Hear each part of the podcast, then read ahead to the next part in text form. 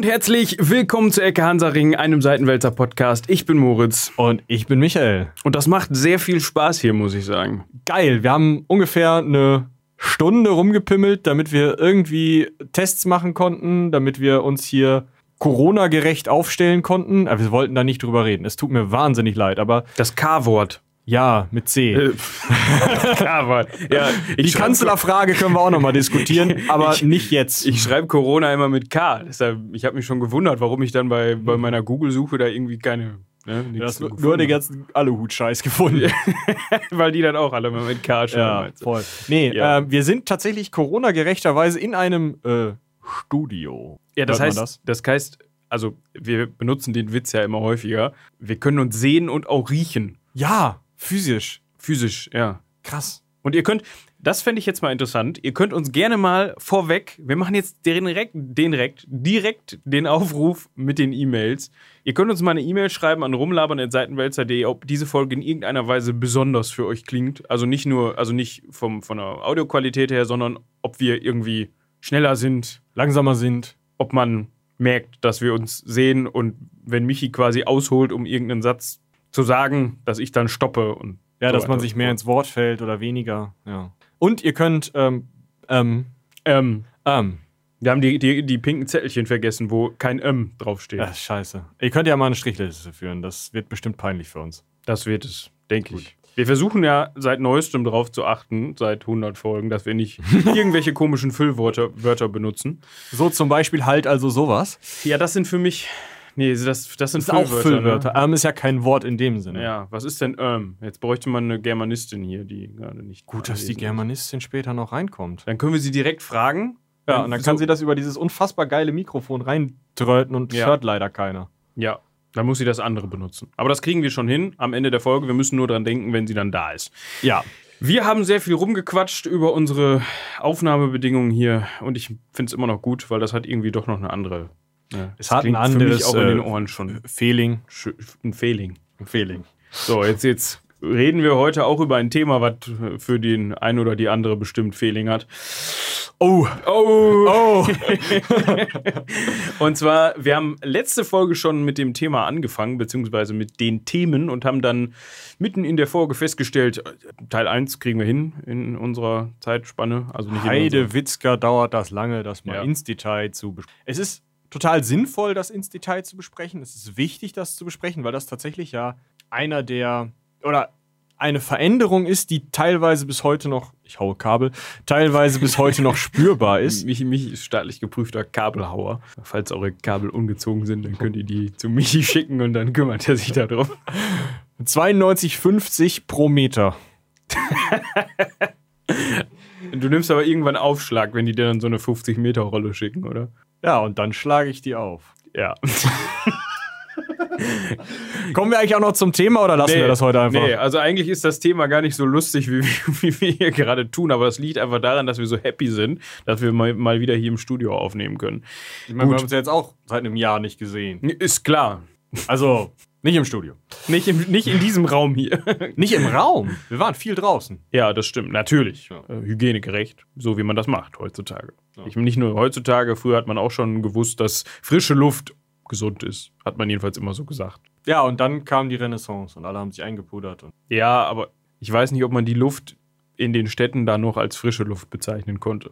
Wenn man dann so in so einen Wald 30 Kilometer weg von, keine Ahnung, Paris oder so gefahren ist, oder meinetwegen Münster, und da dann war galt auch die, Luft. ja, und da galt auch die Miasmentheorie von wegen böse Pest, Heuch, Heuche. Hauch, Heuche.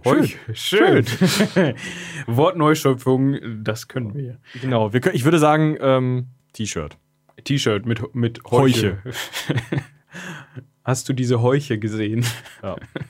Und uns wurde ja auch äh, geschrieben. Ja. Mehrfach. Herzlichen Dank dafür. Es war äh, sehr schön. Ich habe das beantwortet und weitergeleitet und er hat es schon wieder vergessen. Ähm.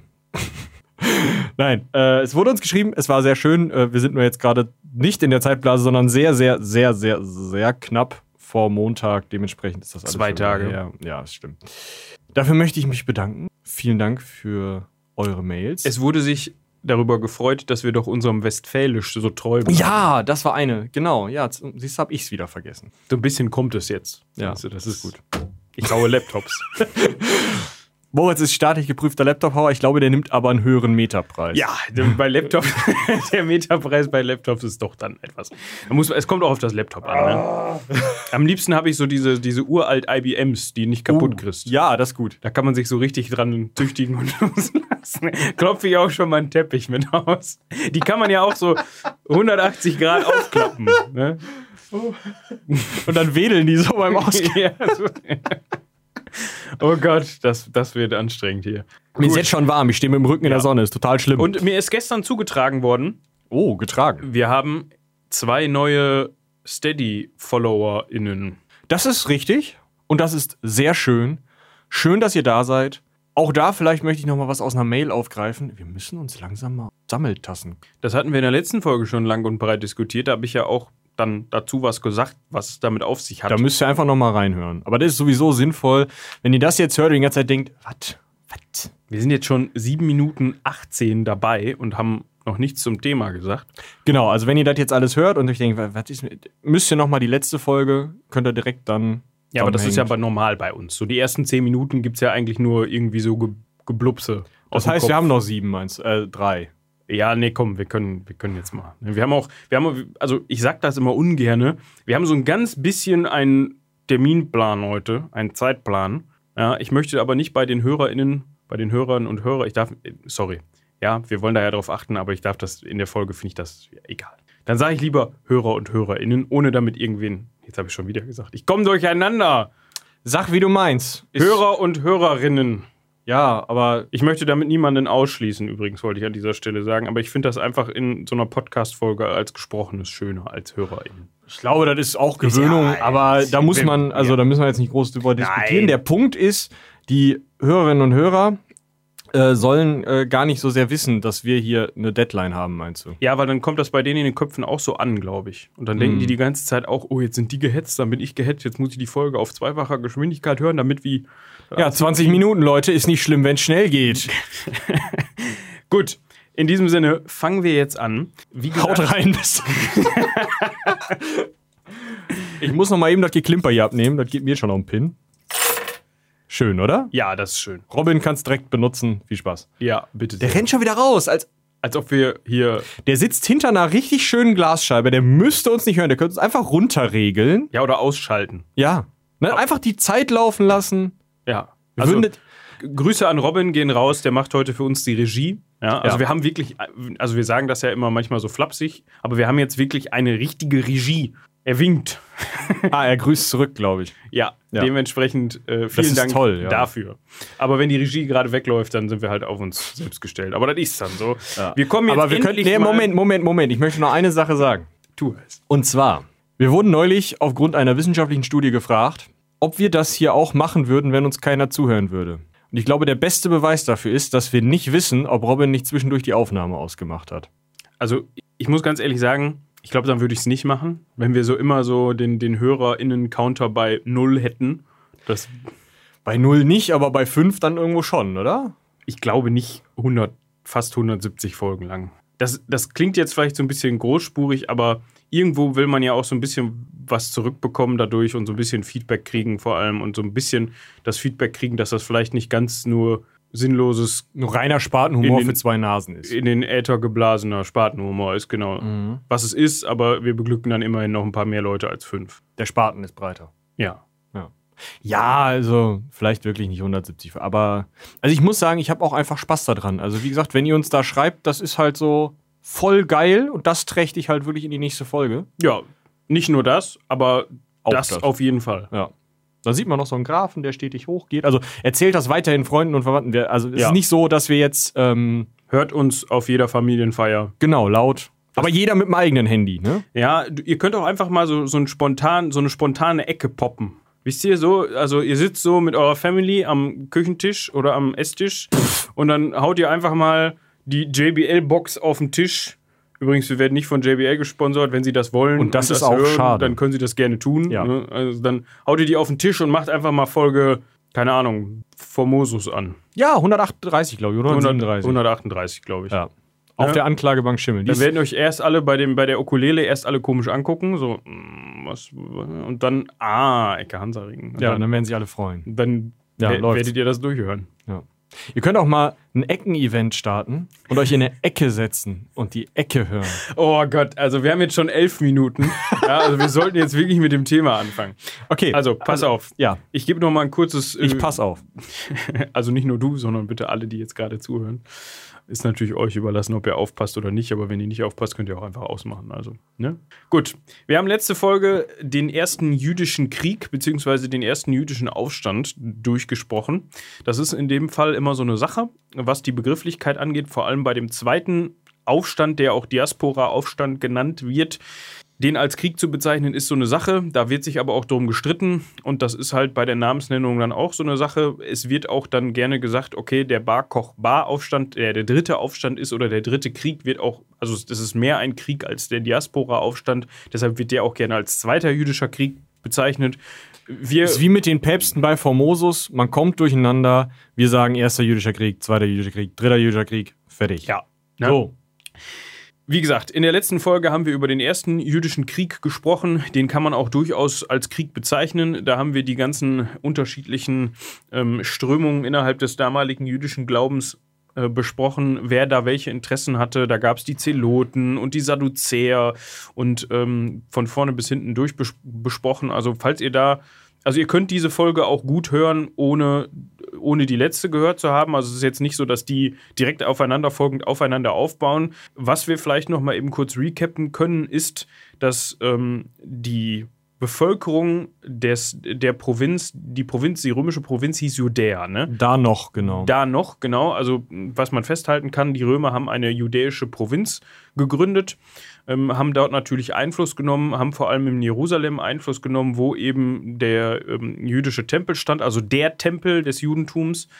Das ist halt auch wichtig, ne? Also der Tempel. Genau. Da kannst du auch nicht irgendwie zwei Meter weiter links noch einen neuen bauen oder einfach mal einen in Buxtehude und dann ist das der Tempel, sondern das ist der Tempel. Da wird auch nicht So. diskutiert, das ist der Tempel. Und dann hat man sich gegen ähm, eine, also die, vor allem die Zelo- Zeloten vorneweg, haben sich dann gegen die römische Herrschaft aufgelehnt, haben so eine Art Guerillakrieg geführt, so ein bisschen, ähm, und bis dann das äh, römische Reich quasi seinen militärischen Apparat gesammelt hat und mit aller Macht zurückgeschlagen hat.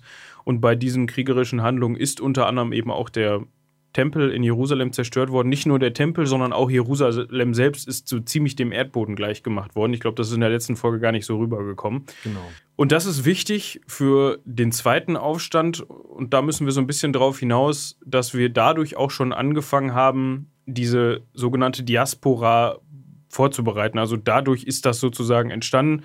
Eine Diaspora, das hatten wir letztes Mal auch schon besprochen, heißt im Grunde eigentlich nur, dass mehr oder weniger viele Angehörige einer Volksgruppe oder einer Glaubensrichtung aus ihrem Ursprungsland oder aus ihrer Ursprungsregion ausgewandert sind, aus der Grund, Ausgewandert wurden. ausgewandert wurden. Der Grund spielt dabei gar keine Rolle äh, und jetzt in einem anderen Teil der Welt eine Gemeinde bilden, sozusagen. Also Das- ich hatte äh, sofort, ich hatte letztes Mal das Beispiel gesagt, es gibt zum Beispiel in Südostasien eine chinesische Diaspora. Ja. Das gründet allerdings tatsächlich auf dieser jüdischen Diaspora. Das finde ich ganz spannend. Also der, der Begriff selber ist äh, hebräisch, also Diaspora. Und das gründet auf dieser Vertreibung, die man auch in der Bibel lesen kann, der Juden ähm, aus dem ihrem heiligen Land, ne, aus Israel oder Judäa oder wie du es nennen willst. Und ähm, es gab ja dieses babylonische Exil, das wurde zum Beispiel schon äh, mit auch als Diaspora bezeichnet. So, das heißt, wir haben jetzt ein sehr stark römisch geprägtes Judäa, in dem schon nach diesem ersten jüdischen Krieg nicht mehr besonders viele wirklich jüdische Zentren existieren. Also es ist so, dass durchaus noch viel jüdische Bevölkerung da ist, aber es ist nicht so, dass wir jetzt noch so eine große Stadt wie zum Beispiel eben Jerusalem haben, die ähm, ja als Zentrum dienen könnte, in der eben auch sowas wie dieser, dieser erste Kriegsauslöser, wo halt eine, eine Gruppe von eben Zeloten einfach Leute guerillamäßig angreifen kann. Solche Sachen existieren nicht mehr. Also wir haben eine ganz andere Bevölkerungsverteilung. Wir haben auch keinen Hohepriester im Tempel mehr, weil es keinen Tempel mehr gibt. Diese ganze ähm, Sadduzäer waren das. Ne? Ja, das genau. war diese Tempelelite. Genau, diese Tempelelite ist mehr oder weniger verschwunden. Das Rabbinertum ähm, etabliert sich langsam. Also kleine Gemeinden von äh, Jüdinnen und Juden werden eben von Rabbinern geführt oder spirituell angeführt. Ob die jetzt immer irgendwie auch Dorfvorsteher und militärischer Vorstand waren, das ist in der Forschung völlig umstritten und wird auch von Gemeinde zu Gemeinde einfach unterschiedlich gewesen sein. Aber was man eben festhalten kann, ist, wir haben eine kleine oder kleinere unterdrückte Gruppe von Juden und Jud Jüdinnen in Judäa, die sie entweder eben assimiliert oder sagt, nein, die Römer haben uns so viel angetan, wir wollen uns da nicht assimilieren, wir wollen die römische Lebensart nicht annehmen. Aber die haben, das ist sozusagen ein kleiner schwelender Konflikt, aber das hat erstmal nichts mit dem Zweiten Jüdischen Krieg zu tun, fürs Erste. Denn der fängt nicht in Judäa an. Ja, das ist ganz wichtig zu verstehen. Wir hatten ja, also das Ganze findet statt zur Herrschaftszeit von Trajan. Das ist eigentlich unser Aufhänger. Genau, das ist unser Aufhänger. Wir hatten über Trajan gesprochen in der Folge davor, also vor dem ersten jüdischen Krieg. Und haben dann festgestellt, okay, wir müssen diese jüdischen Kriege doch nochmal gesondert betrachten und nochmal im Detail besprechen. Genauer gesagt äh, handelt es sich da um die Jahre 115 bis 117 nach Christus. Also diese jüdischen Aufstände haben dort, äh, der, der sogenannte Diaspora-Aufstand hat dort stattgefunden. Wir kommen da gleich noch zu ich hatte eben gesagt, Jerusalem ist zerstört worden und auf den, in den Trümmern, in den Ruinen von Jerusalem ist quasi ein, ja, ein römisches Militärlager errichtet worden. Und es ist davon auszugehen, das ist, also wir, wir können eigentlich in jeder Folge zur Antike diesen Disclaimer machen. Wir haben natürlich keine Beweisfotos. Ja, also wir verlassen uns an dieser Stelle, das können wir vielleicht jetzt einfach sagen, wir verlassen uns auf Cassius Dio, ein notorisch kurzschreibender Autor, der viele Ideen hat und auch viele Meinungen einbringt und auch einfach mal so eine Zahl in den Raum wirft und dann werden da in so einem Aufstand mal eben 580.000 Leute umgebracht auf der einen Kriegsseite und du denkst, oh, es ist eine Stange Menschen, also das äh, musst du erstmal finden in so einem römischen Reich. So, also auf den müssen wir uns verlassen, auf rabbinische Quellen die teilweise nicht besonders, also auch fragmentiert erhalten sind. Auch Cassius Dio ist anteilig einfach nur in Abschrift erhalten. Da sind, also diese Quellen, auf die wir uns da verlassen, sind sehr, sehr rudimentär, oft nur kurze Sätze, auf denen viel aufgebaut wird. Und dazu kommen eben archäologische Quellen, da kommen wir gleich bei ein paar interessanten Punkten zu Schleudersteinen nochmal zu. Aber wir können nie sicher sagen, so, das war der und das war jetzt so. Das sehen wir unter anderem daran, wie dieser Aufstand, der Diaspora-Aufstand ausgebrochen ist, und zwar in der römischen Provinz Kyrene im heutigen Nordafrika, Ostlibyen, wo ein Jude namens Andreas oder Lukas. Ja, also ich glaube hier und also entweder Andreas oder Lukas. Ich würde sagen, wir bleiben bei Andreas, weil der glaube ich in, ich glaube Cassius Dio schreibt auch von Andreas, wenn ich mich nicht vertue. Auf jeden Fall sieht man da, okay, es gab auch noch andere jüdische Zentren, Mhm, unter anderem eben zum Beispiel auch Alexandria, das liegt jetzt nicht in Kyrenäa, ähm, äh, Kyrenaika, wenn man so möchte, sondern in, in Ägypten. Ähm, aber auch da gibt es halt jüdische Zentren, große jüdische Gemeinden, wenn man so möchte. Die gab es auch schon zur Zeit von Jerusalem, also zur Zeit, wo Jerusalem noch das Hauptzentrum war mit dem Tempel. Aber man kann sich vorstellen, okay, gerade Einwohner von Judäa, die halt innerhalb, ähm, die halt unter dem ersten jüdischen Krieg gelitten haben, die dann festgestellt haben, oh, Jerusalem ist nicht mehr, wir müssen mal woanders hin, weil wir haben wir keinen Bock mehr mit den Römern. Die können zum Beispiel eben auch nach Alexandria abgewandert sein. Ja, und wer jetzt eine Karte in der Hand hat, der wird sich auch denken, da gibt es da noch einen Punkt, wo, wo, wo ich jetzt vielleicht hingeschwommen wäre. Und das ist tatsächlich Zypern. Und mit diesem Gedanken habt ihr auch tatsächlich recht. Also Zypern war auch ein, ein ja. ähm, Punkt, an dem, oder ein Ort, an dem sich äh, eine große jüdische Gemeinde befunden hat. Jetzt kommen wir halt da schon in diese, diesen Bereich von, wer schreibt, warum schreibt er und wie schreibt er? Denn wir haben ja gerade schon gesagt, Cassius Dio hatte viele Meinungen, hat viele Dinge erfunden. Der berichtet über diesen Aufstand von diesem Andreas oder Lukas. Sagen, wie gesagt, wir bleiben jetzt bei Andreas. Von diesem Andreas, dass äh, die Juden spontan plöpp, auf die Idee kamen, Griechen und Römer äh, in Kyrene umzubringen zu zersägen, äh, sich Gürtel aus den Eingeweiden zu machen, sich mit Blut einzuschmieren, sich in die Häute zu kleiden. Oh, ich hätte einen Disclaimer machen müssen, oder? Sorry. Also es wird siffig. Ja, also in dem Fall jetzt, ne? Also Michi gibt da gerade die Worte von äh, Cassius Dio in seiner römischen, aus seiner römischen Geschichte wieder. Also das.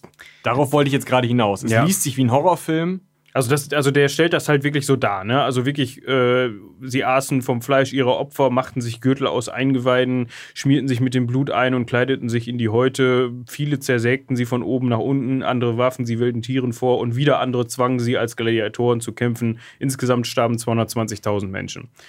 Ja. Da kannst du mal eine Null wegstreichen. Erstens das und zweitens Wahrscheinlich war das halt ein Aufstand. Die Leute sind Ja. losgegangen, haben gesagt, die blöden Römer, die Rö blöden Griechen, den hauen wir jetzt mal auf eine Mütze, dann nehmen wir uns deren Vorräte, weil wir nicht so viel zu essen haben.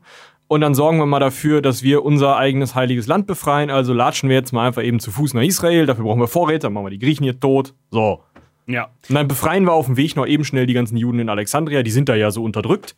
So. Und dann sind die losgegangen und haben das gemacht. Ja, und da wird es sicherlich Gräueltaten gegeben haben, da wird sicherlich mal einer mit der Mistgabel dem anderen, ähm, ja, ne? Beine gemacht haben. Beine genau. gemacht haben, wie man sich das vorstellen kann. Aber ich, ich finde das irgendwie interessant, dass das sich so, so hält, weil auch im Mittelalter hört man dann ja wieder davon, dass dann angeblich in irgendwelchen jüdischen Gemeinden, keine Ahnung, Kinder gefressen worden sind oder so. Was, also, Ja, das ist aber einfach, also das ist einfach eine Erzählung, die aufgebaut wird. Viele heutige Forscher, die an Versch oder Forscherinnen und Forscher, die an Verschwörungsmythen forschen, mh, die sagen halt, das ist eine, eine Erzählung, die immer wieder hervorgeholt wird, um den Gegner zu dämonisieren. Und das ist ganz besonders einfach, wenn du eine polytheistische Religion hast wie die der Römer, die ihre eigenen Riten haben und die dann auf eine monotheistische Religion wie die jüdische Ja. Religion treffen, die sie nicht verstehen, die andere Opferriten haben und wo sie dann sagen, ja, also kann ja wohl nicht sein, dass die unserem, unseren Göttern nicht opfern wollen, für den Kaiser nicht opfern wollen. Ich meine, hallo.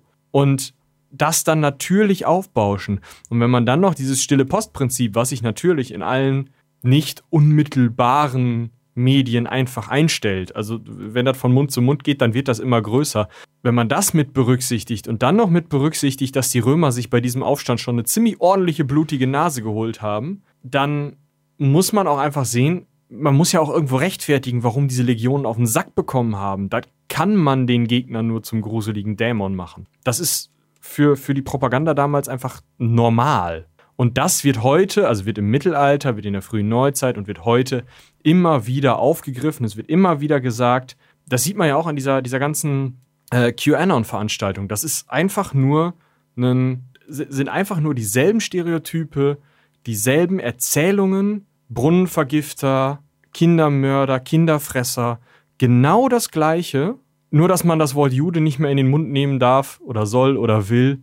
Zumindest einige Leute nicht, andere Leute tun es dann auch wieder, weil man sagt, wir sind ja keine Antisemiten, wir wissen nur die Wahrheit. Und das ist halt einfach, also das ist eine Fortsetzung dieser, dieser Erzählung im Endeffekt mit anderen Mitteln. ja, genau. Also das, ich finde das nur interessant, dass man hier schon so die Ursprünge oder die Anfänge von diesen, von diesen Erzählungen und von diesen Mythen quasi wiederfindet, die sich dann sogar bis heute durchgesetzt haben, teilweise.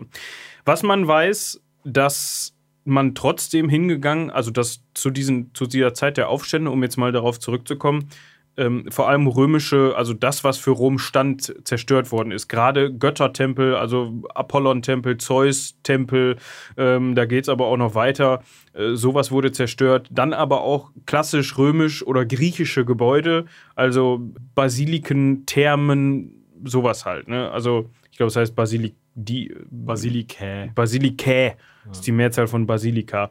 Ähm, also sowas wurde wirklich zerstört, um zu zeigen, ey, wir haben keinen Bock auf Rom. Ja, es ging Diese römisch-griechische Kultur geht uns auf den Sack. Genau.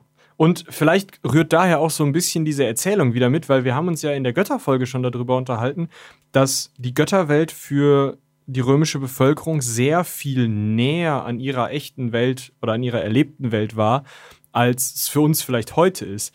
Und da ist es in so einer Erzählung vielleicht auch mal schnell egal, ob einer Statue der Kopf abgeschlagen wird oder eine Statue, die für eine Gottheit steht, zersägt wird oder ob das eine Person war. Ja, Ne? Und wenn man, wenn man sowas alles berücksichtigt, dann kann man diese Art von Narrativ erkennen und kann halt eben auch sagen, okay, was der Cassius da geschrieben hat, da war er wieder betrunken. So. ja, klar. Ne? Aber man muss halt auch sagen, der Cassius war ja auch ein Römer. Das ist natürlich, also der ja. verurteilt, also ich weiß nicht, ob er es an irgendeiner Stelle so wortwörtlich geschrieben hat, ich verurteile das, aber es ist davon auszugehen, dass er das nicht so geil fand, was die, was die ja, da gemacht haben. So, was man festhalten kann, das Ganze bricht in Kyrenaika aus. So, und dort hat man natürlich griechisch-römische Bevölkerung. Es wird teilweise von Griechen gesprochen, aber wir sprechen jetzt der Einfachheit halber mal einfach von, von dort äh, lebenden äh, römischen auch Bürgern, weil es ja nun mal römische Provinz ist, was dir erlaubt, den Bürgerstatus, den römischen, zu erhalten. Ähm, und diese sind dann nach Alexandria geflohen von Kyrenaika aus, weil sie eben vor dieser Wut und dieser Zerstörung und diesem Morden fliehen wollten, des Aufstandes was dazu geführt hat, dass in Alexandria, wo es ebenfalls eine ähm, große jüdische Gemeinde gab und zu dem Zeitpunkt gab, äh, das gleiche in Grün passiert ist. Also auch dort ist dieser Aufstand ausgebrochen. Das hat aber auch damit zu tun, dass die, dass die Aufständischen von Kyrenaika halt gesagt haben, oh, die gehen nach Alexandria, das können wir auch, wir gehen mal hinterher. Ja, also die, die geflohenen Römer und Griechen aus der Kyrenaika sind eben nach Alexandria und haben da angefangen, äh, hier sind ja auch solche Leute bevor die jetzt anfangen, hauen wir denen schon mal auf den Kopf. Dann mussten natürlich die, mussten natürlich die Juden, die in der äh, Kyrenaika aufständig waren, die wollten wahrscheinlich sowieso nach Alexandria. Wie gesagt, die wollten wahrscheinlich nach Israel. Aber mh, mm, die mussten dann natürlich auch dahin, mussten ihren Glaubensbrüdern helfen. Die wiederum hatten einen Grund, sich denen anzuschließen. Das war also irgendwie so ein, so ein selbstgeschaufeltes Grab auch auf, auf eine Art. Ne? Wenn also es ist halt angestoßen worden und dieser Anstoß hat dann zu immer neuen Gräueltaten geführt auf eine Art. Und das hat sich so gegenseitig hochgeschaut. Ja, so kann man das vielleicht sagen. Das ist, glaube ich, ganz gut. Was ich noch ganz interessant finde, es wird nicht als Krieg bezeichnet in klassischen römischen Quellen, sondern als Tumultus Judaicus, also ein jüdischer Aufstand. Na, also es ist noch nicht so, dass wir da jetzt wirklich eine Wahrnehmung haben davon, dass da wirklich ein ebenbürtiger Kriegsgegner unterwegs ist. Und die Forschung geht auch eben davon aus, dass dieser Alexander sich zum Messias aufgespielt hat, hat sich als Messias dargestellt, wird in den Quellen als König bezeichnet. Und man geht eben davon aus, dass er sozusagen ein fanatisches Heer angeführt hat. Andreas meinst du? Äh, Verzeihung. Andreas oder Alexander. Lukas. Oder Lukas. Man kann das verwechseln. Also, also wir reden jetzt natürlich von, von dem Herrn aus Kyrenaika, der ja. da Redelsführer des Ganzen angeblich war. Ne? Genau. Ja, also Alexandria wird auch nochmal zerstört oder zu, zu Teilen verwüstet. Selbst Theben, ja, 600 Kilometer von Alexandria aus Nil aufwärts, wird verwüstet. Äh, also es schlägt schon Wellen auf jeden ja, Fall. Das also Ganze. Man, man kann sich wirklich vorstellen, der östliche Teil der nordafrikanischen Provinzen des, des Römischen Reiches brennt. Ja. Das ist natürlich auch in Rom nicht unbemerkt geblieben. Auf Zypern können wir gleich nochmal eingehen. Ähm, da gibt es einen Mann, dessen Namen ich turbowitzig finde. Turbo-witzig, ja. Ähm, der ist von Trajan entsandt worden. Ähm, um den schnell zu lösen, den Aufstand. Ja, äh, der hat dann, äh, das war ein Prätorianer Präfekt namens Quintus Marcius Turbo oder Marcius, wie immer man das C dann da aussprechen möchte und deshalb finde ich den Namen so witzig. Der ist nach Nordafrika geschickt worden, hat äh, die siebte Legion Claudia zur Hand bekommen und hat sich dann ans Werk gemacht, diese Aufstände eben niederzuschlagen.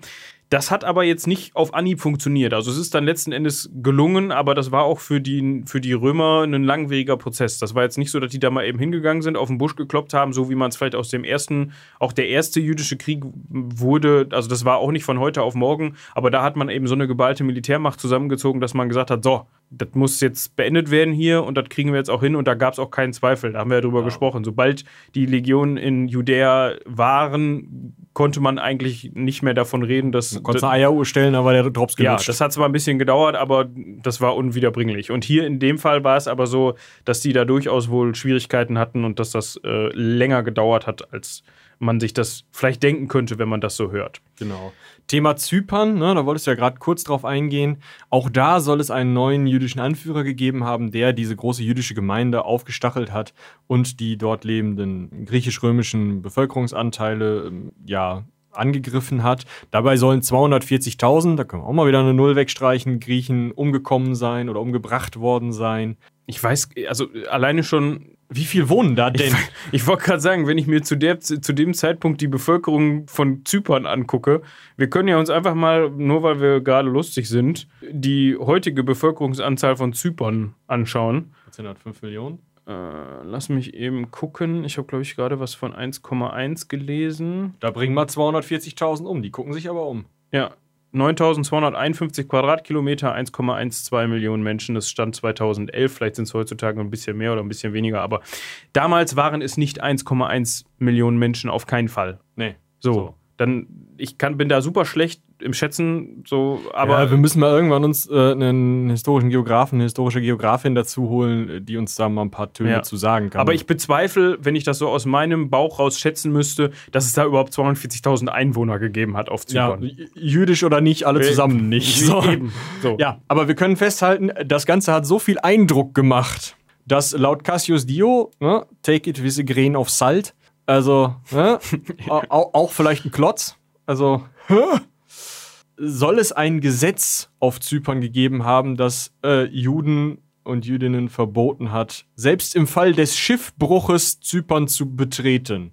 Das Gesetz ist nirgendwo anders mehr erwähnt worden, aber man kann sich vorstellen, wenn so ein Historiker das schreibt, Dann haben die Eindruck hinterlassen. dann haben die Zypern. einen Eindruck hinterlassen. Genau, Ja. das kann man sich vorstellen. Ja, also wir haben jetzt äh, den Herrn Turbo, der auf, äh, in Nordafrika für Ruhe sorgt. Die Legio Claudia wird erst nach Zypern geschickt und dann ähm, treffen die sich in Ägypten und klopfen dann mal auf den Busch. Wir hatten gesagt, der Andreas Lukas hat er angefangen im Jahre 115. Turbo Claudia, unser, unser neues Dreamteam, brauchte tatsächlich zwei Jahre, um für Ruhe zu sorgen. Für Ruhe sorgen heißt natürlich auf Römisch auch, Synagogen werden niedergebrannt, alle Orte, an denen sich jüdische Widerstandsnester befinden, werden geschleift. Alle Jüdinnen und Juden, denen sie habhaft werden konnten und die auch nur ein Fitzelchen von Sympathie für diesen Aufstand irgendwie ausgedrückt haben könnten, wurden wahrscheinlich niedergemacht, in die Sklaverei verkauft oder sonst was. Also es gab dann eben einfach eine Art von Blutrache, was natürlich nochmal wieder dazu führt, dass diese eigentlich in der Nähe von der Provinz Judäa aufgebauten äh, Gemeinden, die sich in der Diaspora befanden, sich nochmal mehr verstreuen, sich nochmal weiter verstreuen. Ja, und das ist auch so ein Punkt, da sind sich, glaube ich, alle Historiker und Historikerinnen einig, dass dieser zweite Aufstand oder dieser zweite Krieg, also dieser Diaspora-Aufstand, gerade der verheerend war für die damalige jüdische Kultur, weil der eben dafür gesorgt hat, man hat sich aufgelehnt, die Römer haben gesagt, okay, was ihr könnt, können wir schon lange und haben eben dafür gesorgt, dass das im Zweifel nicht nochmal passiert. Kleiner Spoiler, wir haben auch noch den dritten Aufstand oder dritten Krieg, ne? aber das war halt wirklich das, wo die Gemeinden Alexandria, Kyrenäa, was haben wir noch in Mesopotamien, also in gleich Edessa. Seleukia, in, äh, also am Tigris das. Da gab es auch noch große Gemeinden und überall, wo natürlich große Gemeinden sind und viele Angehörige des Glaubens aufeinandertreffen, ist natürlich auch die, das Potenzial für so einen Aufstand sehr groß, was natürlich im Umkehrschluss wieder dafür sorgt, dass wenn dieser Aufstand niedergeschlagen wird, die Römer dafür sorgen, dass, dass das Potenzial nicht mehr so groß ist. Was im Umkehrschluss dafür, dafür sorgt, dass für das für die generelle jüdische Kultur zu dem Zeitpunkt absolut verheerend war und Ja. das ja die sehr sehr in die ich will nicht sagen in, also Bedeutungslosigkeit nicht im Sinne der Bedeutungslosigkeit aber im, was die Präsenz angeht halt komplett niedergemacht haben Ja. Also es gab immer, immer mehr, immer kleinere Gemeinden in immer mehr Städten. Und das führte natürlich dazu, weil die, die Übermacht der anderen Bevölkerungsgruppen, die sich im Zweifel eben auch zum Beispiel in so Sachen wie diesen Kaiseropfern einig waren, gegenüber diesen sehr kleinen jüdischen Bevölkerungsgruppen dann sehr groß war, dass dann halt, obwohl die jüdische Bevölkerung im Römischen Reich insgesamt schon einen Anteil ausmachte, der auch ähm, von verschiedenen Historikern und Historikern unterschiedlich geschätzt wird, aber der durchaus messbar war vielleicht, also nicht mit physikalischen Methoden, aber den man durchaus auch wiederfindet in archäologischen Quellen und so, dass das aber für die einzelnen Städte fast keine Auswirkungen mehr hat, dass es dort eine kleine jüdische Gruppe gibt. Und dass das natürlich diese Aufstände und dieses Niedermachen der Aufstände führt natürlich auch zu einem Gedankengang von, das sind sowieso die Verräter, die opfern ja auch noch nicht dem Kaiser. So diese, diese ganzen Punkte, die sich dann auch durch so eine Erzählung wie die von Cassius Dio natürlich auch nochmal verstärken, führt zu diesem, diesem Bild, die sind sowieso schuld. Und wenn irgendwas passiert, dann fragen wir erstmal danach, ob die es waren. Und wir fragen irgendwo, Knüppel. so typisch Mittelalter, wenn irgendwo, keine Ahnung, ein kleines Kind weggekommen ist, wir gucken erstmal in die jüdische Gemeinde, vielleicht haben die den gefressen oder im Brunnen ertränkt. Genau. So. So, aber wir müssen jetzt noch mal eben zu unserem Aufhänger kommen. Denn jetzt kommen wir tatsächlich zu dem Teil, warum wir in, bei Trajan in unserer Trajan-Folge gesagt haben, wir auch noch mal drüber sprechen. Das war irgendwie spannend. Ja. Und zwar hatte Trajan ja, nachdem er äh, Dakien erobert hatte, die Idee, all, pff, reicht nicht. wir machen mal eben noch die Pater platt und reißen uns Mesopotamien und Armenien unter den Nagel. Über Armenien müssen wir jetzt gerade nicht sprechen, aber wir müssen über Mesopotamien sprechen. Denn Mesopotamien unter römischer Kontrolle, kurze Zeit nur, aber Mesopotamien unter römischer Kontrolle hieß für die jüdische Bevölkerung dort natürlich auch, warte mal, die ganzen anderen jüdischen Gruppen in der, in der Diaspora lehnen sich entweder gerade auf oder in unserem ursprünglichen Heimatland, in unserem heiligen Land, da werden wir, also da wurden wir schon nach dem letzten Krieg total äh, verstreut und das waren die Römer. Die Römer sind der Feind. Und dieser Feind ähm, wurde dann oder kam dann und kämpfte und besiegte die eigene Schutzmacht, die Pater. Was dann natürlich dazu führte, dass Teile dieser römischen Bevölkerung gesagt haben, ähm, sag mal, Paterkönig, wenn wir jetzt hier ein bisschen Hallas machen, kommst du da nicht mit ein paar Truppen vorbei? Und der Paterkönig, ach so, Gratissoldatin, ja sicher. So. Und dann sind die also los und haben in gemeinsamen Aktionen tatsächlich gegen die römische, also gegen die römischen Besatzer gekämpft, so gut in Anführungsstrichen so erfolgreich gekämpft, dass sie, äh, dass Hadrian gezwungen war, sich aus diesen neu errichteten, möglicherweise errichteten Provinzen, vielleicht war das auch noch so ein Vorstatus, in Mesopotamien zurückzuziehen und die jüdischen Gemeinden dort wieder leben konnten unter parthischer Herrschaft. Aber schon drei Jahren vorher, das hat Moritz ja gerade schon gesagt, hatte mehrere Städte, Nisibis, Edessa, Seleukia, in diesem neu eroberten Gebiet zerstört, in denen es jüdische Gemeinden gab, wenn er die belagert hat. Wir haben mehrfach über römische Belagerungstaktik gesprochen und auch darüber, was die machen, wenn sich keiner ergibt. Dann war eben auch gleich mit dieser Stadt die jüdische Gemeinde Ziel dieser römischen äh, Zerstörungsaktionen. Und dementsprechend gab es zum einen einen Grund für den Aufstand, zum anderen müssen wir aber eben auch sehen, dass auch das wieder zu diesen, dieser weiteren Verstreuung geführt hat. Ja, also das ist natürlich auch von drei Jahren jetzt ein taktisches Mittel, an dem, in klar, so, das war natürlich grausam und so weiter, aber äh, ja, die Römer haben da halt einfach. Also die waren da, sind da pragmatisch rangegangen. Wenn es dann Aufstand gab oder eine Potenzial, das Potenzial, dass es diesen Aufstand gab und diese Städte sich gegen Rom gestellt haben, dann wurden die platt gemacht. Fertig. Ja. Und da, ne, also mit Menschenrechten hatten die es ja sowieso nicht so. Ich meine, die hatten eine Sklaverei. Dementsprechend könnt ihr euch vorstellen, wie da gedacht wurde und dass da im Zweifel eben auch einfach in Zahlen gedacht wurde. Und ja, dann eben dementsprechend gehandelt wurde. Als letztes gab es wahrscheinlich nach dem Tode Trajans auch noch einen Aufstand in Judäa. Allerdings ist es da noch weniger sicher, ob da irgendwie wirklich was passiert ist oder ob das eher so, so kleine lokale Kurzaufstände waren, weil das einfach äh, in römischen Quellen nicht erwähnt wird. In talmudischen, also jüdisch-rabbinischen Quellen durchaus. Und da weiß man eben jetzt nicht so genau, war das vielleicht etwas, was für die Identität äh, der jüdischen Bevölkerung in Judäa sehr wichtig war, wo die halt gesagt haben, wir, wir sprechen jetzt viel darüber, es sind bestimmte wichtige Leute umgekommen oder waren an diesem Aufstand beteiligt, die vielleicht daraus auch ein Narrativ für vielleicht spätere Aufstände oder so stricken wollten. Da ist eben, das ist eben eine Möglichkeit. Oder die Römer haben halt gesagt, wir hatten den Aufstand, wir hatten den Aufstand, ja komm, komm leg das noch hinten mit in die Akte, ist uns egal. Ja. Also weiß man nicht genau, es muss aber auch Kampfhandlungen in Judäa gegeben haben. Ich glaube, soweit können wir das festhalten. Ja. Das ist der zweite jüdische Krieg. Ja, genau. Und jetzt kommen wir noch zu einem Punkt, auch da, also jetzt kommen wir noch zu dem dritten, natürlich, dem sogenannten Bar Koch Bar Aufstand und der heißt so, weil angeblich oder weil, ich lasse streich mal das angeblich, wir gehen jetzt einfach mal davon aus, ein Mann namens Simon Barkoch Bar diesen Aufstand angezettelt hat. Also ähnlich wie Andreas Lukas aus unserem zweiten jüdischen Krieg oder zweiten jüdischen Aufstand ist eben vergleichbar Simon Barkoch Bar im dritten jüdischen Aufstand quasi Redelsführer, wenn man so möchte. Genau, auch der wahrscheinlich messianischer Prätendent, also auch der sagt, ich bin jetzt der König der Juden, ich bin von Gott gesandt, ich bin euer Messias, ich werde euch jetzt befreien. Er nennt sich aber nicht unbedingt Messias, sondern er nennt sich Nasi, ein äh, römischer, äh, ein jüdischer Titel oder ein hebräischer Titel, der einen ziemlich merkwürdigen Bedeutungsverlauf durchgeht, mh, mm, ja. den wir jetzt vielleicht hier nicht wirklich im Detail durchgehen müssen. Was wir aber durchaus sagen können, der hat sich weniger einfach nur als, hey, ich bin hier jetzt der große Aufständische dargestellt, sondern er hatte auf jeden Fall auch einfach eine religiöse Komponente, auch wenn sich vielleicht Nicht-Jüdinnen und Juden angeschlossen haben. Das mag gar nicht so Unwahrscheinlich. unwahrscheinlich sein, weil natürlich es einfach immer wieder Gründe gab, gegen die römische Herrschaft aufzustehen. Und natürlich gab es Ungerechtigkeiten durch, durch äh, Steuern, durch vielleicht äh, Landzuteilungen oder andere Dinge. Aber erstmal auch hier, es ist ein, jemand, der mit, einer, mit, einer jüdischen, mit einem jüdischen religiösen Überbau diesen Aufstand anzettelt und der sich eben auch religiös begründet und der sich großteils oder der, die Aufstands also die, die Aufständischen rekrutieren sich eben großteils aus jüdischen Bevölkerungsteilen.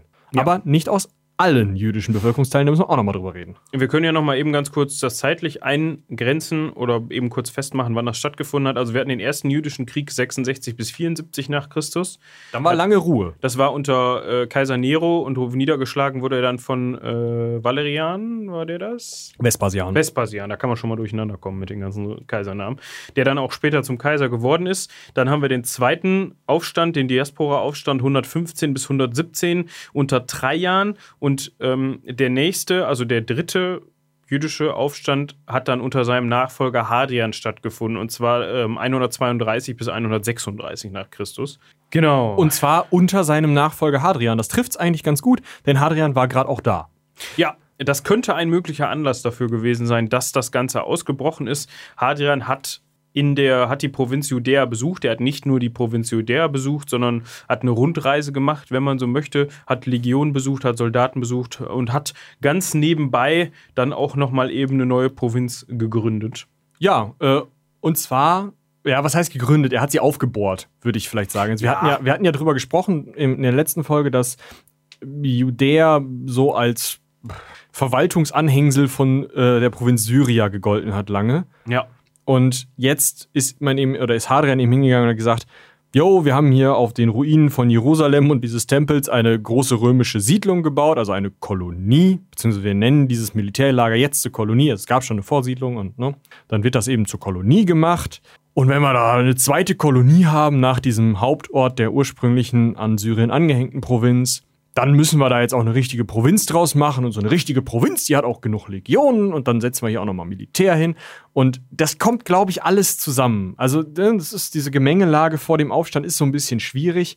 Man kann aber, glaube ich, festhalten, dass zum einen die tatsächliche Präsenz des Kaisers, die immer dazu führt, dass man überall, wo der mal durchgelaufen ist, einen Triumphbogen hinstellt, eine Statue von ihm hinstellt, im Zweifel auch in Tempel. Die Römer waren da ja nicht so, wir haben in der Religionsfolge drüber gesprochen, in Tempel, die vielleicht auch einfach jüdische Tempel waren, einfach mal eiskalt eine Kaiserstatue reingestellt hat. Das kam nicht so gut an. Genau, was nicht so gut ankommt, was aber auch nicht gut ankommt, ist, wenn du die da wieder rausräumst. Ja, das kann auch schon mal zu Scherereien mit der. Gegen, also auf der Gegenseite kommt Genau. das. Ja. Ne, also, das kann auch schon mal zu Scherereien mit der römischen Militärregierung führen. Also, das ist ein Punkt. Hadrian läuft da durch. Zweiter Punkt ist, vorher war in Jerusalem ein offiziellerweise ein Militärlager.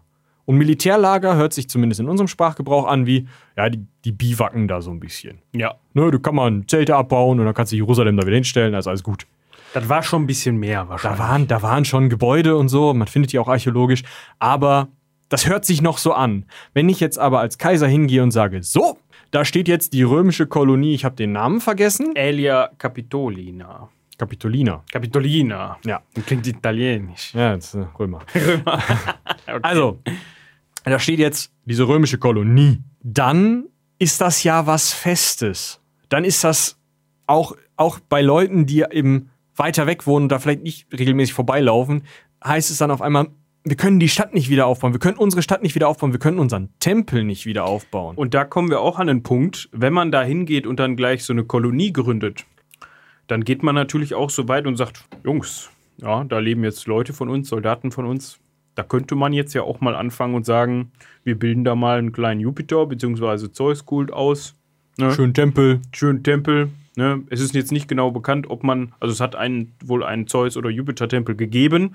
Ist, oder äh, wollten die den bauen, haben die es dann aber abgebrochen. Ich meine, die hätten den gebaut. ja, und es ist nicht genau bekannt, ob der auf den Tempel, also auf, an dem Standort gestanden hat, wo der, wo der vorherige jüdische Tempel gestanden hat.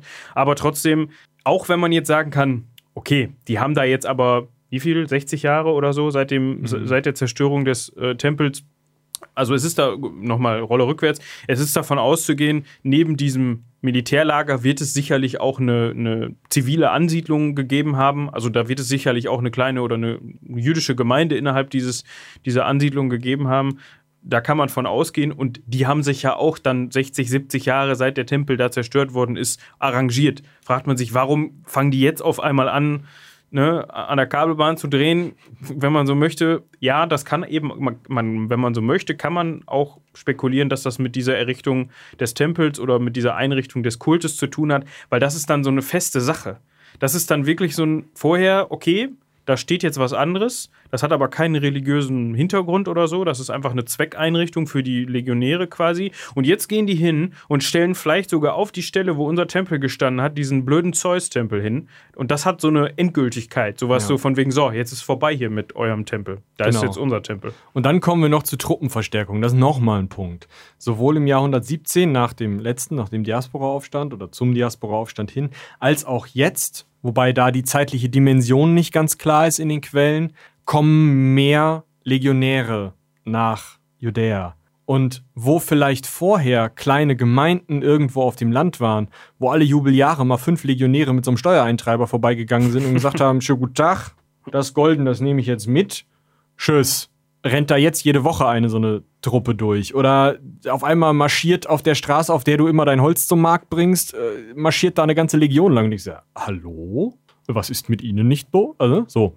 Dementsprechend kommen, glaube ich, einfach sehr, sehr, sehr viele verschiedene Punkte zusammen. Ein Punkt, der auch noch erwähnt wird, ist, dass es äh, Jüdinnen und Juden gab, die sich mit der römischen Herrschaft arrangiert haben, die aus der Oberschicht kamen, die nachdem in den vorherigen Aufständen Land Ländereien enteignet worden waren, die wieder vom Kaiser gepachtet haben und gesagt haben, nee, klar, ich kann hier wieder arbeiten.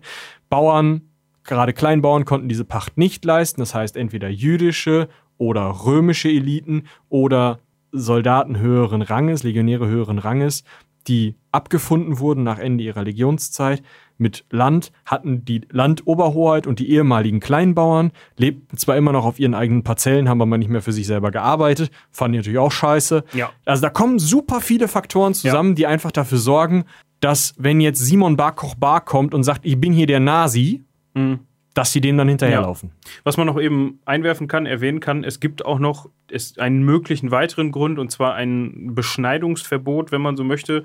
Das kann man in der Historia Augusta finden. Dort wird das Ganze nämlich nur mit einem sehr kurzen Satz abgespeist. Da steht dann, zu dieser Zeit begannen auch die Juden einen Krieg, weil ihnen verboten wurde, die Geschlechtsorgane zu verstümmeln. So, das kann man jetzt noch ein bisschen weiter ausführen. Es ging unter anderem auch darum, dass man auf römischen Sklavenmärkten immer häufiger Eunuchen dann wohl angetroffen hat oder verkauft wurden.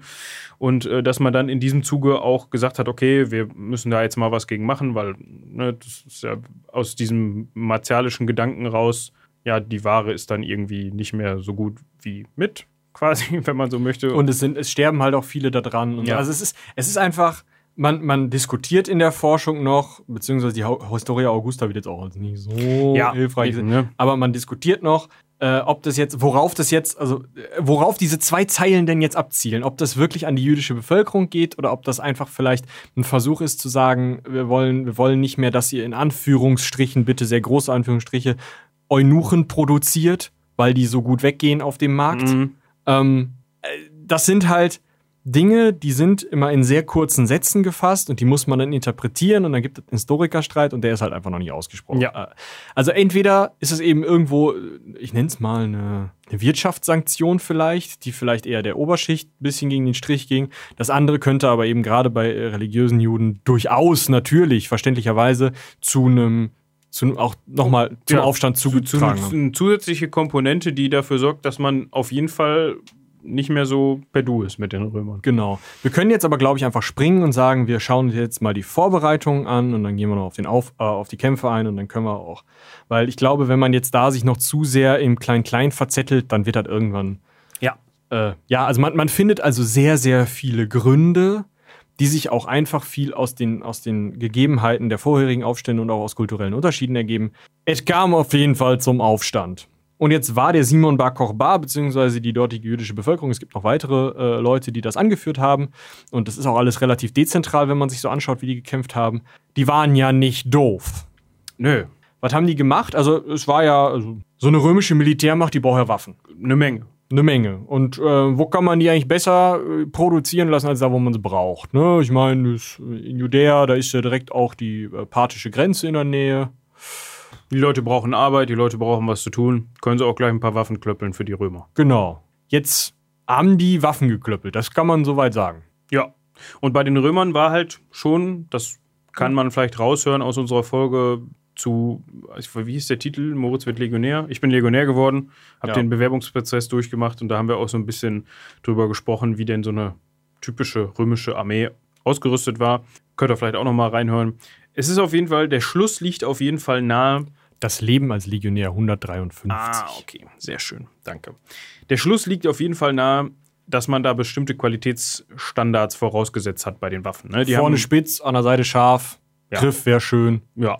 So. Ne? Also die haben jetzt auch nicht alles genommen, was man denen angeboten hat. Und das wurde ausgenutzt. Ne? Man hat dann mit Absicht eben mangelhafte Waffen, also in Anführungsstrichen, die eben durch das römische Raster fallen und für die, die Qualitätskontrolle der Römer nicht bestanden haben, aber vielleicht trotzdem noch ganz tauglich waren, um jemanden auf den Kopf zu hauen. Vorne spitz, an der Seite vielleicht nicht scharf genug. Oder kann man ja nachschärfen. Ne? Na, also ich, zum Beispiel, äh, wir haben ja in der, in der Legionärsfolge durchaus drüber geredet, dass das Gewicht der Waffen sehr wichtig war. Wenn Ja. die dann ein bisschen zu schwer waren oder, vielleicht ein bisschen, zu leicht und man dachte, ah, vielleicht halten die es nicht aus, ein ganzes Legionärsleben damit rumgeschlagen zu werden. Das war aber jetzt den Produzenten der Waffen, die natürlich Nicht so wichtig. eben, die, die haben gesagt, im Zweifel führe ich lieber ein etwas schwereres Schwert, aber dafür habe ich ein Schwert. Ja. So. Und so wird vermutet, dass man eben da systematisch, ja, minderwertige, aus Sicht der Römer minderwertige Waffen produziert hat, die die dann nicht genommen haben, nicht abgenommen haben und die konnte man dann eben zu den Wider- Widerständlern schicken und die damit ausrüsten. Und so war auch die Ausrüstung der Widerständler zu dem Zeitpunkt wohl eigentlich sehr gut. Genau, das kann man festhalten. Diese Ausrüstung wurde wahrscheinlich, das ist nämlich ein zweiter Aspekt dieses, äh, dieses Ausbruchs, dieser, dieses Aufstandes, wurde wahrscheinlich in Schächten, ähm, Tunneln, ja, so kleinen Rebellenlagern unter verschiedenen Siedlungen, aber auch irgendwo mitten In der Pampa. in der Pampa, irgendwo sonst wo, versteckte kleine unterirdische Operationszentren, wo einzelne Zellen dieser Widerständler sich eben treffen konnten, sich ausrüsten konnten, einen Überfall begehen konnten und sich dann dahin wieder zurückziehen konnten, die Ausrüstung da liegen lassen konnten, sich die Hände waschen konnten und nach Hause gehen konnten und sagen konnten, schlimm, Überfall. Ja. Uh, was die Römer wohl sagen werden. Ja, also das war, wie gesagt, Guerillakrieg vom Feinsten. Ne? Also das, was Michi gerade beschrieben hat, diese Rückzugsorte, das waren auch teilweise wirklich so irgendwie Tunnelsysteme, unterirdische, die dann auch von innen verschlossen werden konnten und so weiter, die dann auch so ausgestattet waren, dass man da auch eine Zeit lang drin ausharren konnte. Also durchaus auch ähm, mit Annehmlichkeiten des äh, alltäglichen Lebens ausgestattet war. Das darf man Ein natürlich Scheißhaus jetzt und ein Tisch, ne? nicht, ja, das darf man jetzt nicht überinterpretieren, ne? Also aber trotzdem, das war jetzt nicht so, dass das einfach irgendwie so ein Loch war, sondern das war schon so ausgerichtet, dass man auch sich darin längere Zeit verstecken konnte. Was ist also passiert? Wir müssen jetzt überlegen, wir haben ja gerade schon gesagt, große Legionen. Wenn du aber jetzt 50 Mann bist, die in so, einer, in so einem Tunnelsystem hausen, dann gehst du nicht auf eine Legion los. Nee. Aber die römische Verwaltung funktioniert auch gar nicht darüber, dass überall, wo es nervt, eine ganze Legion sitzt. Nicht mal Legionäre, weil die sind teuer und die können was und die langweilen sich schnell und außerdem können die Straßen bauen und so. Die bauen dann ständig irgendwelche Straßen, wo sie es nicht sollten. So hört sich das jetzt an. So, oh, schon wieder eine Straße gebaut. Ach, die kannst du nicht fünf Minuten aus den Augen lassen. Ja, so vielleicht nicht, aber ne, also man brauchte die Legionen woanders. Man hatte nicht so viele Legionen. Man hat die Verwaltung bzw. die Aufsichtsarbeiten in so Provinzen Auxiliartruppen überlassen. Auxiliartruppen waren Menschen, die im Römischen Reich oder knapp außerhalb des Römischen Reiches rekrutiert worden waren, die als Verstärkungstruppen, Auxilia, für die Legionen funktionierten, die oft unter einer eigenen Waffengattung kämpften. Also zum Beispiel gab es da äh, berittene Bogenschützen äh, in, in Truppen. Es gab die gesamten, also die Bogenschützentruppen selber waren zu großen Teilen einfach Auxiliare. Schleuderer waren Auxiliare. Mh, Verschiedene Truppengattungen, die eben einfach nicht diese schwere Infanterie der Legion selber oder die Legionskavallerie waren, wurden halt häufig von Auxiliaren gestellt. Und wenn man sein Leben in der Auxiliar verbracht hatte, dann konnte man danach das römische Bürgerrecht beantragen und die eigenen Kinder konnten dann in die Legion eintreten. Ist ja auch nett. So. Hat schon was. Das heißt, wir haben hier also kleinere Kämpfergruppen in kleinen Kastellen, die Polizei und so Besetzungsaufgaben übernehmen, die im Zweifel Germanen sind oder Gallier oder Hispanier oder, oder was weiß ich von wo gekommen sind, aber wahrscheinlich nicht aus Judäa selber, weil man hatte auch schon vorher im Römischen Reich die Erfahrung gemacht, dass wenn man bewaffnete Krieger aus dem, also aus der jeweiligen Gegend rekrutiert und dann auch da lässt, dass das zu schwierigen Situationen führen kann, gerade wenn die Provinz sowieso so ein bisschen als rebellisch bekannt ist. Kann man sich vorstellen. Ne? So. Das heißt, es sind jetzt also kleine Guerillatruppen von jüdischen Aufständischen hingegangen und haben diese kleinen Auxiliarkastelle eins nach dem anderen ausgelöscht, was dazu führte, dass unfassbar schwere Verluste den, den Römern zugefügt wurden. Auch den Legionen, weil die dann da mal gucken gegangen sind mit kleinen Abordnungen. Die kleinen Abordnungen wurden wieder platt gemacht. Es gab auch kleine Kastelle, in denen Legio äh, Legionäre äh, waren. In Städten waren häufig Legionäre untergebracht. Die wurden auch umgebracht. Die 10. Legion soll die Hälfte der Legionäre verloren haben in einer koordinierten Aktion von verschiedenen äh, kleinen Gruppen, die kleine Abordnungen dieser Legion angegriffen haben. Es wird sogar davon gesprochen, ich, ich weiß jetzt nicht, ob es die 21. Ich glaube, es war die 22. sogar. Ähm, da wird sogar spekuliert, ob die bei diesem Aufstand sogar komplett aufgerieben oder vernichtet worden ist. Da die später in anderen Dokumenten auf einmal nicht mehr auftaucht. Da ist man sich aber jetzt nicht hundertprozentig sicher. Aber das ist auch nochmal so ein Zeichen dafür, wie effektiv das auch am Anfang war. Ne? Also es ist auf keinen Fall mit dem ersten oder zweiten jüdischen Aufstand oder Krieg zu vergleichen, sondern da wurde halt mal wirklich, also Ne, jetzt nicht falsch verstehen, aber da ist sehr viel Gehirnschmalz reingeflossen und da waren auch fähige Leute dabei, um das zu koordinieren. Genau, das hat tatsächlich dazu geführt, dass ein gewisser Bereich in Judäa als ja vom König in Anführungsstrichen Bar Kochbar kontrolliert wurde, sein Territorium wurde. Da streiten sich die Forscherinnen und Forscher auch drüber, ob da jetzt Jerusalem dazugehört hat oder doch nicht, wie viel Auswirkungen das jetzt wirklich hat und wie viel nicht. Wahrscheinlich kann man sich das vorstellen wie so eine, ja, wie so eine Amöbe, dass das immer mal, also das äh, an eine Stelle da werden eben äh, römische Soldaten umgebracht, die ähm, jüdischen Aufständischen übernehmen so ein bisschen die Verwaltung. Dann kommen wieder römische Soldaten an, die jüdischen Aufständischen merken, na, wird nichts, ziehen sich wieder zurück in ihre ähm, in ihre Verstecke, Tunnelsysteme, in ihre Verstecke oder einfach ein Stück weit irgendwo in, in, ins Umland.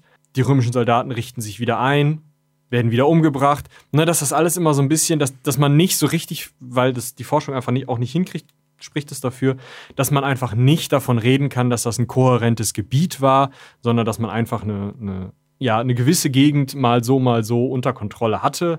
Es ging aber tatsächlich so weit, dass da Münzprägungen gemacht wurde. Also das ist ne, schon, also schon auch wirklich ein Gebiet, was kontrolliert wurde. Also wir dürfen das jetzt an der Stelle nicht falsch verstehen. Die sind jetzt nicht hingegangen und haben eigene Münzen geprägt, sondern die haben schwerpunktmäßig römische Münzen genommen und haben die umgeprägt oder regeprägt. Das ist natürlich auch so ein Propagandamittel, wenn man so möchte, weil die Münzprägung liegt, das kennt man eigentlich in staatlicher Hand, auch im Römischen Reich. Das ist so eine, das ist so ein, da, du kannst, also du kannst nicht einfach hingehen und eine Münze prägen, so wie du lustig bist. Da hat man schon von der Obrigkeit oder die, die, die wenn man das als Regierung bezeichnen möchte, ähm, das, das Staatsorgan hat schon auch im Römischen Reich, genau wie später auch im Mittelalter, genau wie heute darauf geachtet, dass das Monopol der Münzprägung bei ihm liegt, weil so kann ja jeder machen, was man will. Genau. Da, da legt man ja auch entsprechende Werte, wie schwer dann die entsprechenden Münzen, wie viel äh, Anteil von Edelmetallen die haben müssen und so weiter, liegt zugrunde. Und das war halt mit Absicht so eine Spitze, die die gebracht haben. Ne? Die sind halt hingegangen und haben gesagt, ach, römische Münze, ja, interessiert mich nicht. Pass auf, ich, ich druck da jetzt mal meine Symbole, meine, also meine Symbolik und meine äh, Botschaften drauf, was natürlich auch wieder als, wie ich sagte, Propagandamittel benutzt werden kann. Wenn ich da irgendwie zum Beispiel ähm, wurde ähm, drauf geprägt, Jahr der Erlösung 1. Äh, Jahr 1 der Erlösung Israels. Also so nach dem Motto, dieses ist das Jahr, das erste Jahr nach der Erlösung Israels, weil wir diesen Aufstand ähm, angezettelt haben. Da hat man dann zum Beispiel Symbolik drauf geprägt wie Weintrauben oder äh, eine Dattelpalme, die dann eine spezielle Bedeutung für die Angehörigen des jüdischen Glaubens hatte hatten. Das heißt, wenn du diese Münze als, als Widerständler diese Münze in der Hand hattest, wusstest du genau, okay, das ist so eine Widerstandsmünze und konntest damit was anfangen und dich freuen, weil du sagst, ha, wir haben den Römern ein Schnippchen geschlagen, wir haben sogar deren Münzen umgeprägt. Genau, und Jüdinnen und Juden, die vielleicht noch nicht im Aufstandsgebiet lebten, aber die so ein bisschen darüber hinaus lebten, die diese Münzen in die Hand bekommen haben, haben halt auch sowas gesehen wie, wow, Jahr eins der Erlösung, da, Ja. das Gebiet ist schon befreit, da muss ich hin. Ja, die sind, Ja. die, die schaffen da richtig was quasi. Genau. Also Propagandamittel, bei, bei römischen Münzen ist es ja auch so, ne? Also jeder Kaiser, jede Kaiserin, später dann, äh, lässt sich auf Münzen prägen, jeder Sieg, ne? deswegen haben die ja so geile Beinamen wie Germanicus oder Britannicus oder Trax, ne? Für Thraker platt gemacht. Diese, diese, diese ganzen Beinamen gibt es halt auch und die werden auch auf Münzen geprägt und das zeigt natürlich auch wieder, hey, unser Kaiser ist der geilste. Und genau das, das ist einfach das gleiche Propagandamittel, wird benutzt, natürlich auf eine andere Art, mit anderer Symbolik, aber es ist das Propagandamittel der Zeit, weil es auch einfach keine Dru Schriftdrucke gibt. Ja. Das muss man auch sehen. Es gibt ja keine Zeitung oder irgendwie sowas. Dementsprechend ist das halt ein super Mittel, was auch durch viele Hände geht und von vielen Leuten gesehen wird. Aber jetzt können wir vielleicht mal dazu kommen, dass der Bumerang zurückkommt. Man kann es sich denken, man hätte sicherlich davon mal gehört, wenn sich die, äh, der jüdische Widerstand da hätte durchsetzen können. Ja, Ja, also der, der römische Staatsapparat, äh, die Kaiserherrschaft, ähm, wie auch immer, reagiert schon allergisch auf Aufstände. Und eine allergische Reaktion heißt da oft Legionen, gerne alle. viele. Ja.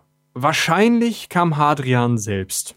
Kaiser Hadrian ist also wahrscheinlich selbst an diesen Aufstandsort gekommen, wahrscheinlich natürlich nie an die erste Front, aber ne, ist da eben mit seinen Truppen unterwegs gewesen. Es sind so viele Soldaten umgekommen, gerade durch diese Guerilla-Aktionen, dass er sogar auf eine traditionelle Grußformel an den Senat äh, verzichtet hat, in der es heißt, wenn ihr und eure Kinder gesund seid, dann ist es gut. Wir und das Heer sind gesund.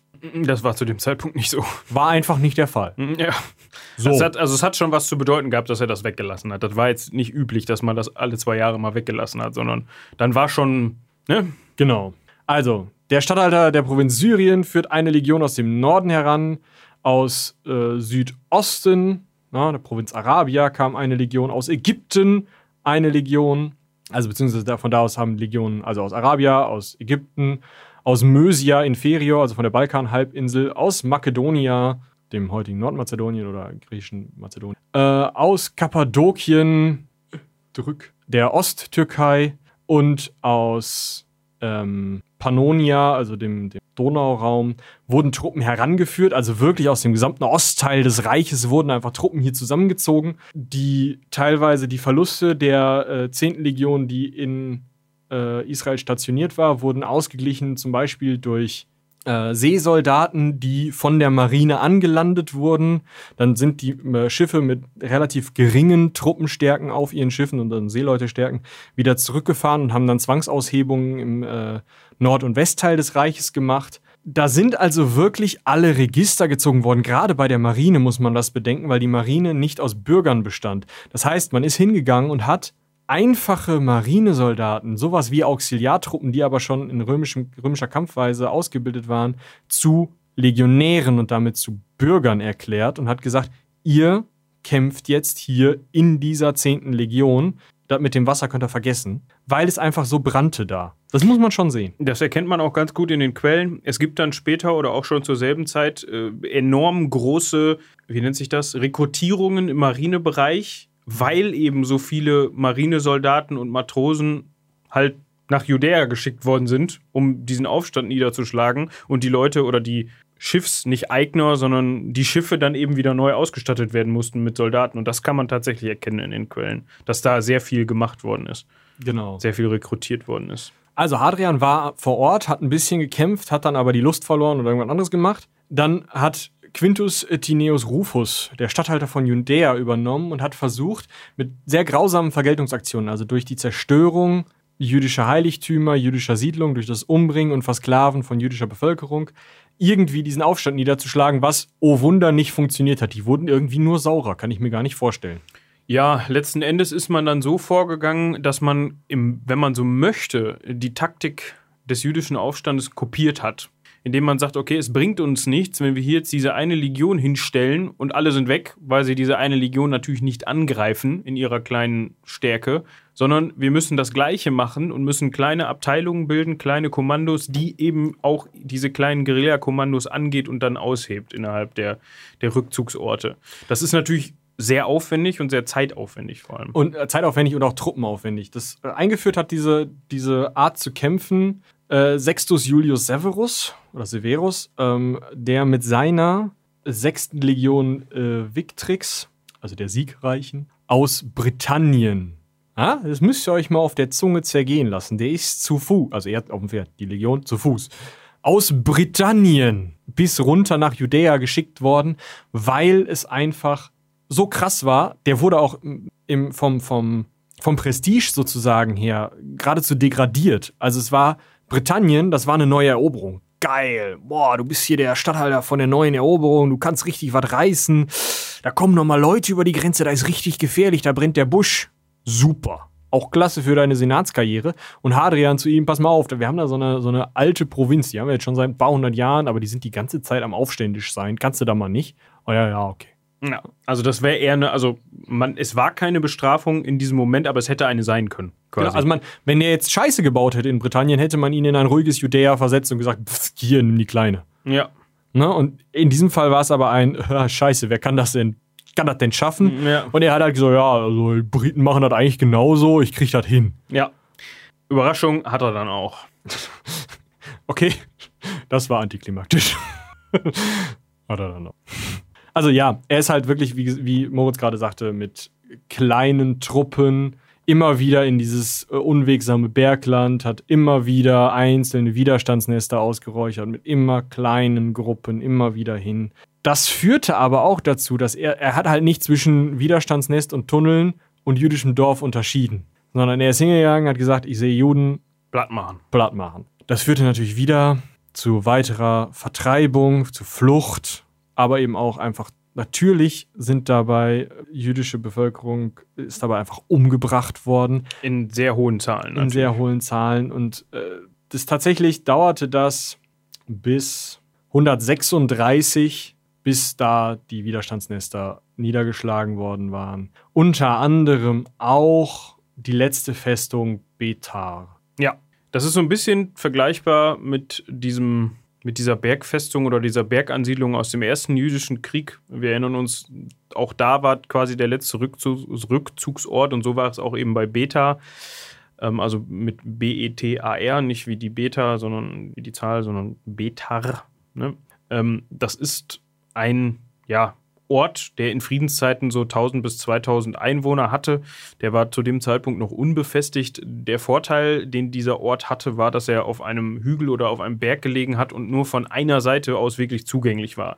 Also drei Seiten waren quasi von Steilklippen und zerklüftetem Gelände so abgeschnitten, dass man da nichts machen konnte. Man hatte also nur diese eine Seite, die man in Anführungsstrichen verteidigen musste. So, jetzt hat man dort Gräben gebaut, also eben nochmal, um das zu verstehen, dort hat sich dann auch äh, Simon Bar Kochbar aufgehalten als letzten oder soll sich aufgehalten haben. Dort hat er sich verschanzt, wenn man so möchte. Man hat das Ganze dann versucht, sehr provisorisch mit Wellen und Gräben zu verstärken, beziehungsweise irgendwie zu befestigen. Die findet man heute noch tatsächlich, genauso wie man die römische ähm, Handlung, äh, also die römische Belagerungs- äh, Vorbereitung, die römische Belagerungsringe findet. Man findet also, was die Römer gemacht haben, die haben einfach eine Mauer drum gezogen, haben gesagt, ihr kommt hier nicht raus, Wasser gibt's auch nicht, wir warten. Obwohl das ja eigentlich nicht die klassisch römische Art war. Ne? Also normalerweise, das hatten wir ja auch in der Legionärsfolge besprochen, dass man da eigentlich keinen Bock drauf und keine Zeit für hatte, dass man sagt, wir, wir hungern hier jetzt großartig Städte oder Festungen aus. In dem Fall war es aber halt einfach die sinnvoll, also was heißt sinnvoll, ist wieder gleich so ein positiv konnotiertes Wort. In dem Fall war es dann die pragmatischste Herangehensweise und die hatten ja, die konnten ja nirgends hin. Ne? Also der, der, der Rest des Umlandes war wieder in römischer Hand und das war sozusagen dann noch die letzte, letztlich übrig gebliebene Zelle, das kleine jüdische Dorf, ne, das Widerstand geleistet hat. Genau, es wurden allerdings nicht äh, fünf, glaube ich, Lager drum gebaut bei also wie bei Asterix, sondern nur zwei. Ungefähr 12.000 römische Soldaten haben diese Stadt belagert. Es muss, so ähm, argumentieren Historiker, dann ja dementsprechend auch eine, eine Menge von Menschen, also auch 10.000 bis 12.000 Menschen in dieser, dieser Siedlung gewesen sein, weil sonst hätte man die auch gestürmt. Sonst hätte man ja gesagt, pff, verlieren wir halt 5.000 Legionäre, was soll der Geiz? Wenn drauf. Hat man nicht gemacht. Das heißt, diese Befestigung muss durchaus gehalten haben und diese Befestigung muss auch durchaus aus vielen Personen bestanden haben. Trotzdem wurde das dann ohne Wasser mehrere Monate belagert. Ihr könnt euch vorstellen, was dabei rauskommt. Die Römer haben die Siedlung dann gestürmt. Und jetzt kommen wir zu etwas, was ich am Anfang erwähnt habe. Es wurden nicht mal alle Schleudersteine verschossen. Ne? Also Schleudersteine, das sind ja so, so Kieselsteine, ähm, die man in so eine Schleuder packt. Die schleudert man über dem Kopf und pff, So. Hofft, dass der Stein dahin fliegt, wo man ihn hin Ja, wenn will. man das kann, fliegt er dahin. Also Ja, das glaube ich schon, aber wenn man das Ja? nicht kann, dann haut Ja. man sich den eher selbst an den Kopf. glaub ich. Wahrscheinlich. Wir haben ja schon über Schleuderbleie gesprochen schon mal, in die dann ähm, Obszönitäten eingeritzt wurden. So, ich hoffe, ich treffe deine Genitalien oder solche Sachen. Sowas könnt ihr also, ne, so von der Form her, so ein kleines flaches Teil, sowas, womit man gut Wasserflitschen machen kann. Ne? So, so ein Teil. Solche Dinge wurden eben archäologisch noch nachgewiesen. Und das heißt, dass die Erstürmung der Festung äh, oder diese Siedlung durch die Römer so schnell und so gründlich abgegangen sein muss, dass die nicht mal die Gelegenheit hatten, alle ihre Schleudersteine zu verschießen, was man eigentlich bei einer Belagerung ja erwarten würde. Ja. So, jetzt hat man das Ganze geschafft von römischer Seite aus. Also man hat es quasi geschafft, sich, also man hat es geschafft, diesen, diesen jüdischen Aufstand niederzuschlagen. Allerdings wurde das jetzt gar nicht so prominent gefeiert, wie man das jetzt zum Beispiel, wenn man die Pater oder Perser oder sowas niedergerungen hätte. Ne? Dann hätte man ja, was weiß ich, ein Jahr lang durchgefeiert Ja. quasi. Besoffen, alle. Das wurde jetzt gar nicht so betrachtet. Vor allem, also es wurde nicht so an die hohe Glocke gehangen, was vor allem den Grund hat, dass das ja auch mehr so eine, es hört sich jetzt doof an, aber es war ja auch eher eine Peinlichkeit. Ja, das war so ein internes Problemchen. Ja, also das Römische Reich hat sich mal so gekratzt. Ja, So also in eigentlich dem Bild des Kaisers. Genau. Es war natürlich, natürlich war, um im Bild zu bleiben, mehr so das Bein vom Römischen Reich ab. ja, Aber man, man sagt das ja nicht. ja. Also es gab dann später doch hier und da mal so einen Ehrenbogen, wo dann mal so eine Fußnote drauf war, so nach dem Motto, ja, wir haben hier jetzt mal ne, einen Barkoch-Baraufstand, haben wir gewonnen übrigens. Ne. Gleichzeitig war für ähm, Trajan, äh, nicht Trajan, sondern Hadrian war es zu dem Zeitpunkt ähm, das Problem, dass sowohl Vespasian als auch Trajan vor ihm Und, und Titus, der die, die Gegend da erobert hat. ja, und Titus vor ihm das schon politisch und medienwirksam, um mit heutigen Worten zu sprechen, so ausgeschlachtet haben, dass das auch jetzt nicht mehr so ankam, wenn man jetzt zum dritten oder vierten Mal gesagt hätte, übrigens, wir haben da einen Judäer, alles im Griff. Ach, mal wieder. Ja, schön. Das ist halt das, ne? So, ja, ich bin hier der vierte Sieger über die Juden. Der vierte? Was, ist mit dir? so, es müsste eigentlich nur einen geben, wenn alles Es kann nur läuft. einen geben. Ja. Egal. Ja, ähm, das war dann eben der Aufstand. Und das kann man an der Stelle, glaube ich, nochmal eben zusammenfassen. Auch das, all diese drei Aufstände und Kriege haben eben auch alle zusammen zu diesem, zu diesem, dieser, wenn man das so möchte, so nennen möchte, Diaspora, die Diaspora-Situation geführt, die wir heute haben oder die wir lange hatten.